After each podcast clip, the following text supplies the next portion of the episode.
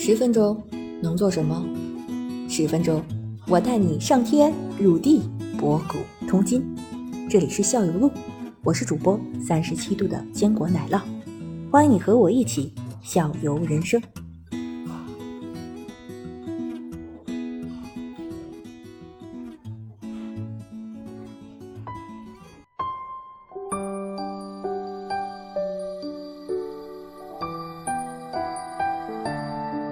现在我发现，怎么小朋友都去练瑜伽了呢？我以前一直以为，也就是像我这样的中青年女性喜欢练瑜伽。就受过正大综艺慧兰老师启蒙的人，女性朋友们去练。当时我学习瑜伽的时候，身边的朋友啊，这同学呀，也都是这个年龄段的。现在是不是这人群扩展了？嗯，其实儿童练习瑜伽呢，有不同的，就看几岁吧。嗯，它也是分年龄层的。嗯，小一点的呢，我们可能就是亲子，就是四五岁以内的，嗯，就是亲子。然后大一些的孩子呢，就是比如说像像那个那个，嗯，哎，他们他们家孩子，他们家孩子七八岁，对对对，七八岁八九岁的练习呢，其实就是开发他的创造力。哦，这个怎么能开发他创造力呢？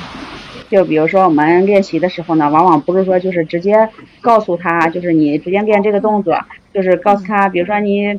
把这一节课串联成一个故事，哎，嚯，串联成一个故事。比如说我们今天发表一段发言，哎，比如说我们模仿一个小星星呀，模仿动物呀，模仿三明治呀，对吧？比如说我们这一节课，然后大家就是就是就我们今天在森林里边玩，对不对？很简单，有虎式、猫式，对吧？各种各种体式，哎，对，这是什么体式名称？然后呢，让大家去模仿这些。然后我们练习，就他拿一个故事去给他串进去。然后这个让小朋友就最后这个课程结束的时候，对你，你你要拿这个故事把他吸引进去，对吧？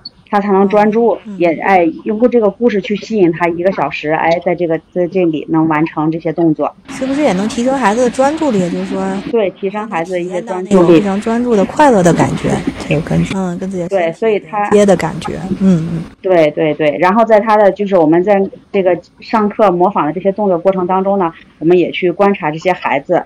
比如说这些孩子的身体状态，对吧？因为比如说现在有些孩子的就是很很硬的，我发现现在孩子好像比大人还还要硬。但是呢，他他他不好好练习，他疼啊，对吧？你你你要哄着他，你说比如说，哎，你要做小猫，小猫是很软的呀，对啊，你要告他。晃一晃呀，什么让他在这个模仿动作的过程当中呢，让他把身体慢慢的肌紧张的部位啊，给他放松放松。比如说还有一些孩子就是体型不太好，对吧？他嗯，就是站在那就是歪的呀，或怎么怎么样的，他的背肌力量你要能很好的判断出他哪里的力量型比较薄弱，然后呢，你在上课的过程当中。比如说他这个人站着，他腿有有有有很多孩子那个腿是超伸的，腰是塌着的。的概念啊，超伸，超伸是指这个膝盖就没有在正确的位置上。哎，膝盖没有在正确的位置，过于的离开了这个身体的平衡线。可以可以，所以呢，那你就证明，哎，他这个人可能就是他的腿部肌肉就是不是很好，对吧？他腿部肌肉不是很发达的。那我们在练习的时候，可能就是一些哎站式式呀，什么动作，哎，就哄着他可以在这边多做几遍，哎，然后说。哎，这个肌肉有没有感觉呀？哎，去问问他。战士，战士要上大战战场，必须腿部有力量，对吧？哎，就是慢慢的给他哄着，让他坐着，就是儿童瑜伽吧，差不多就是这样。这基本就是家长就是觉得这对孩子挺好的，带孩子去了，还是说妈妈为了自己练，然后一块儿？嗯，在国内的话，呃，在国内的话，基本上其实儿童瑜伽能。长期坚持下去的还是少一些的，嗯，但是在国外坚持的比较好。说实话，嗯，在日本、韩国这些还都是不错的，嗯嗯，在国内的话，大家还是比较注重这个正常的语文、数学、英语这些课程吧，嗯哦，现在好多了，我觉得很多家长嗯，现在能好一些了，对，而且还有一个他对他上课还有一个互动啊什么的，学生和学生的之间的一个互动。对吧？像我们这小孩儿，他们有上课的时候，就你让写作文课呀，或写什么，他他他写不出来。但是你让他上课的时候，你让他去可以说一段。我说你这个动作怎么进入啊？慢慢的也教着他们怎么去说，教着他们有一个逻辑性，对不对？哎，就是这样，慢慢的去教他们。其实你这样说下来，你一节课一节课，其实就是一个作文，对不对？哦，这这这这挺新奇的，因为这成人瑜伽就是基本上不说话的，都是老啊，师成人瑜伽是不说话，对儿童瑜伽是我们要问到他，让他去积极的跟你去配合，你要跟他互动，嗯，带动他，对，哎，这个是重点，嗯，需要带动孩子，还是需要通过这个语言的这个工具，对。需要很多层次的这种工具来结合呀、带动孩子一起来跟你一块儿，这么一个挺好的一个事物，是不是？嗯，人群了，那老年人多吗？因为我也给家里的老人报过这个课，但是他们去了几次就觉得，哎呀，我这个腰一抻又疼了，我就不去了。呃，其实我挺建议就是老年人去练习的，因为他们的身体条件更虽然更差一些，但是呢，他们练习就是的练习完以后呢，就是身体的这个就是，比如说他腰疼，他可能做一段他会缓解的会更快，他不像年轻人，年轻人可能就是他身体也没有什么毛病，他可能就是追求时尚有一些，对吧？嗯然后塑身健身这方面的，嗯，老年人去了呢，我们就要把心态一定要放好。对吧？嗯知道咱们身体、咱们的岁数、年龄在这里，对吧？身体是一个走下坡的路线的，啊、但是老年人练习，像我这边有很多就是五十肩的，还有更年期综合症的，嗯，哦很多很多。其实练稍微练一段时间，都能很好的缓解，因为这个时候他的身体代谢也会下降，嗯，这个瑜伽至少能提升你身体的代谢能力，对吧？哎，能把你的身体代谢稍微提升一些。然后呢，还有一个就是都是僵紧。说实话，我们可能真的是工作一辈子的伤都在上岁数以后都都在身上呢。哎，它能把你这些僵紧的肌肉能给你放松下去。比如现在有很多人腰不太好，对不对？腰不太好也可能因为你平老年呢，我就已经这样了。嗯，对，所以我是很鼓励这个老年人去练习。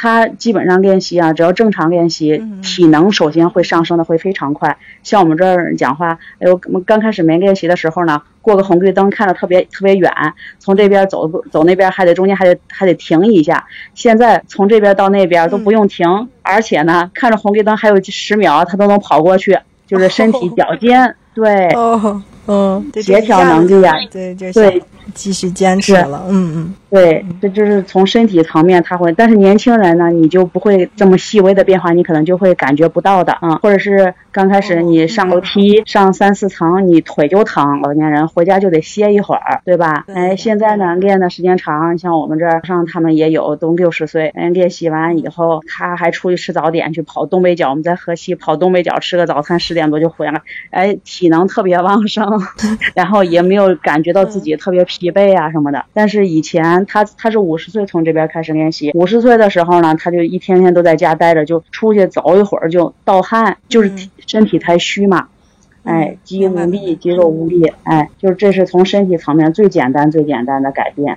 嗯我刚才听您说这个，我感悟就是说，其实老年人练他们的那个变化会更明显，更对更快，嗯，更快的，因为他们嗯本来这个年龄段对对身体更加敏感，然后对一练就会有有变化，他就能感觉得到。嗯，是的，是的，是是是，我我也想让我的父亲母亲开始练。对对，下一个呢，就是我就想问，咱们怎么选择一个靠谱的老师？因为其实这个瑜伽行业，嗯、前几年、前几十年都发展的，嗯，就感觉呃水平参差不齐，老师们是吧？有的还对的有抻伤的这种情况，就造成伤害了，没有得到好嗯处，反而这因为这个，嗯，反而让大家对瑜伽产生了一些误解啊。那我们怎么选择一个靠谱的瑜伽老师呢？呃，首先 方便练习对之外，嗯啊，我的感觉就是，说实话，多试，就是一个瑜伽馆可能就嗯，嗯，对，多体验，就是一个瑜伽馆可能就不是一个教练，对吧？你可以去体验不同的教练的课程，体验不同的嗯教练的课程，然后呢，找到你当下，找到你当下觉得，哎嗯，就是嗯他说的话能给你感应到，就能对你有触动。哎，对对他说的呢，嗯能这会儿能对你有帮助，那你就先上这个人的课。上一段时间，随着你体能的提升啊，各个方面你的分辨能力，你看的多，你的分辨能力才强，对，是不是？你要是没有见过，你就跟着一个人盲目的去练习的话，这个，呃，他好坏其实你也不知道，嗯，对吧？对，上几次对 有点问题了，就对感觉，多上多上，对，嗯就是嗯比如说每个瑜伽馆可能都是有很很多个教练，每个人的课都去上一下，上完你差不多对他有一个基本的全面的认知，嗯因为每个人讲的话呢，因为教练也不是神，说实话，他也是一个人，他会把他教你的东西，也就是他自己认为还是他自己的，就是怎么说呢，性格呀，各个方面都会有，都会在里边的。对对对，都会有影响。对，他是全身他的功底呀，对他这是一个全身的东西。对，所以呢，你首先要跟这个人，我觉得就是认可这，从这么多教练里边挑选一个你愿意跟着他去练习的人，对对吧？缘分吧，哎，缘分，对，找找一些，对，然后呢，找到以后呢，其他人的课呢，你也去试一试。刚开始不要带着任何的偏见，就是带着一个我就是一个小白，我就是看看，嗯，然后呢，多试。当你这样试完，就是。你就会发现，慢慢的你就会知道，哎，有一些人呢，你跟他上完课以后呢，课程结束，身体呀特别好，精神状态也特别好，嗯，对吧？哎是喜悦的，哎，就可以啊。还有的人呢，你跟着他上完课吧，你感觉他讲的特别专业，但是呢，你练完呀特别累的慌，浑身疲 惫，身体还特别重，明白吗？这你就要想想，是我今天上课没发挥发挥发挥好啊？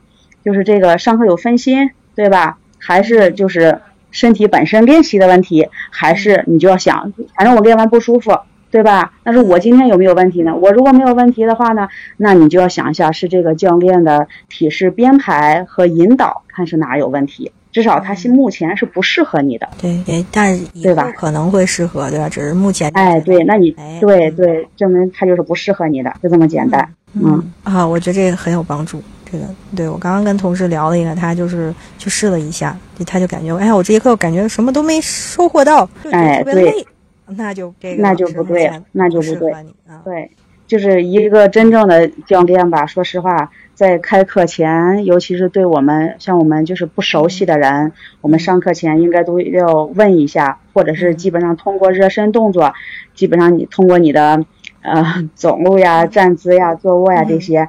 就能看出你的身体情况怎么样，嗯，身体柔韧度啊，各个方面灵灵活度怎么样，就能马上都能感觉到的。然后上课的话呢，也是这都是因人施教的啊，所以呢，尽量上课呢，选一些刚开始练习的人，就建议选小班课，嗯，就是人数不要太多，五六个人。其实怎么说呢，越少越好，三四个、四五个，哎，五六个都行，别超过十个人就行。嗯，因为十个人呢，你就不能说是教练的问题，为什么呢？因为上课的时候十个人，每个人身体情况都不一样，你可能是一个新人，但是人家那九个都是练习很长时间的，他不可能因为你一个人而把这个课程强度降低，那你上完课可能有点累，那是你走错课堂了。明白，是去了高年级。对，那是你走错，所以你上课的时候去那个，哎，你就说。对，所以但是呢，你要看这个教练的引导。比如他知道你是一个新的，那别人都在做的时候，他可能给你照顾更多，让你做一些变体呀什么的。嗯，哎，如果是一个经验特别丰富的教练的话呢，其实是你在上不管有多少人上课的话呢，他都不会让你感觉到就是哎呦不舒服呀，上课特别累呀什么的，他都可以照顾到的。